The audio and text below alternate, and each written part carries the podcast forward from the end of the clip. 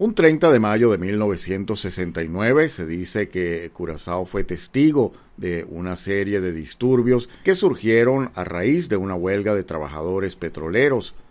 La realidad es que había mucho más que un simple desacuerdo contractual. Vamos a hablar sobre eso en esta oportunidad en directo.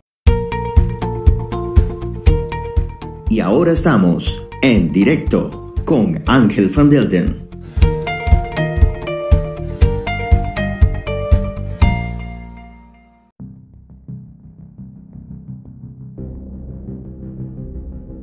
El conflicto del contrato colectivo de la empresa Worksport Caribbean, una subcontratista de Shell, no fue más que la mecha que encendió un problema que estaba latente desde hace mucho. Bastó un solo llamado a huelga para que más de 5.000 personas dejaran de golpe sus puestos de trabajo y emprendieran una marcha que iba desde la refinería hasta el centro de Willemstad. Desde ese momento, la historia de Curazao dio un giro definitivo y fijó su rumbo hasta lo que es hoy en día.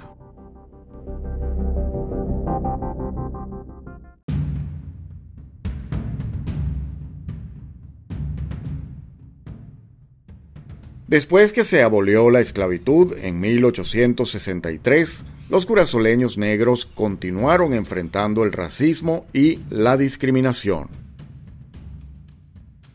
La prosperidad económica que se había logrado para aquel entonces estaba prácticamente reservada para los blancos europeos y sus descendientes, dejando muy poco para los afrodescendientes. Estos últimos, además, se vieron desproporcionadamente afectados por el aumento del desempleo. Poco a poco, los sentimientos de Black Power en Curazao habían ido creciendo. Los desarrollos en los Estados Unidos y el Caribe también sirvieron de inspiración para muchos. Por otro lado, el Partido Democrat, que dominaba la política local, no pudo cumplir su promesa de mantener la prosperidad para todos. Fue así como las ideas radicales y socialistas ganaron mucho terreno en la década de los 60.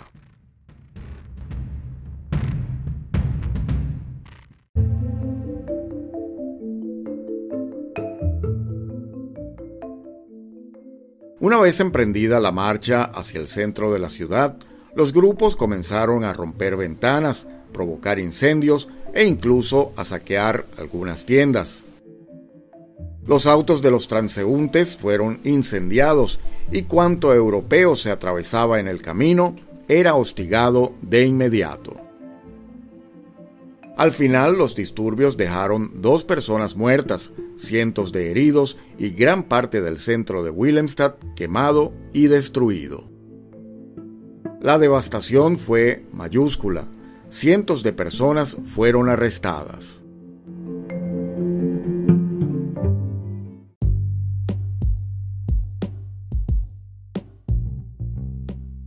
Los manifestantes lograron la mayoría de sus demandas inmediatas, algunas de estas eran la renuncia del gobierno y una revisión del Estatuto del Reino. El levantamiento llevó al gobierno holandés a emprender nuevos esfuerzos para descolonizar completamente los restos de su imperio.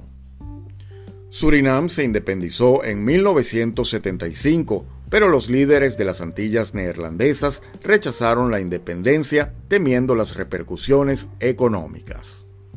El levantamiento avivó también una vieja desconfianza de Curazao con la cercana Aruba, la cual se separó de las Antillas neerlandesas en 1986. El papiamento, el idioma criollo local, ganó prestigio social y un uso más generalizado. Esto fue seguido por una renovación en la literatura de Curazao la mayor parte de la cual se dedicó a cuestiones sociales y discusiones sobre la identidad nacional.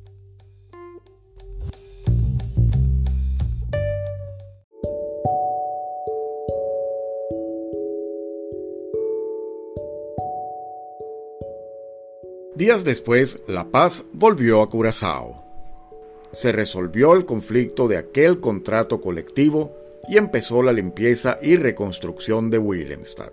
Sin embargo, la discusión sobre las causas y consecuencias de aquel estallido social está lejos de terminar.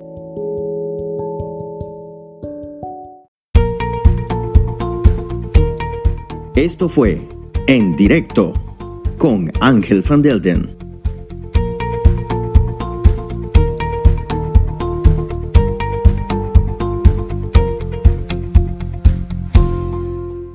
Una presentación de noticiascurazao.com y su emisora Onda CW.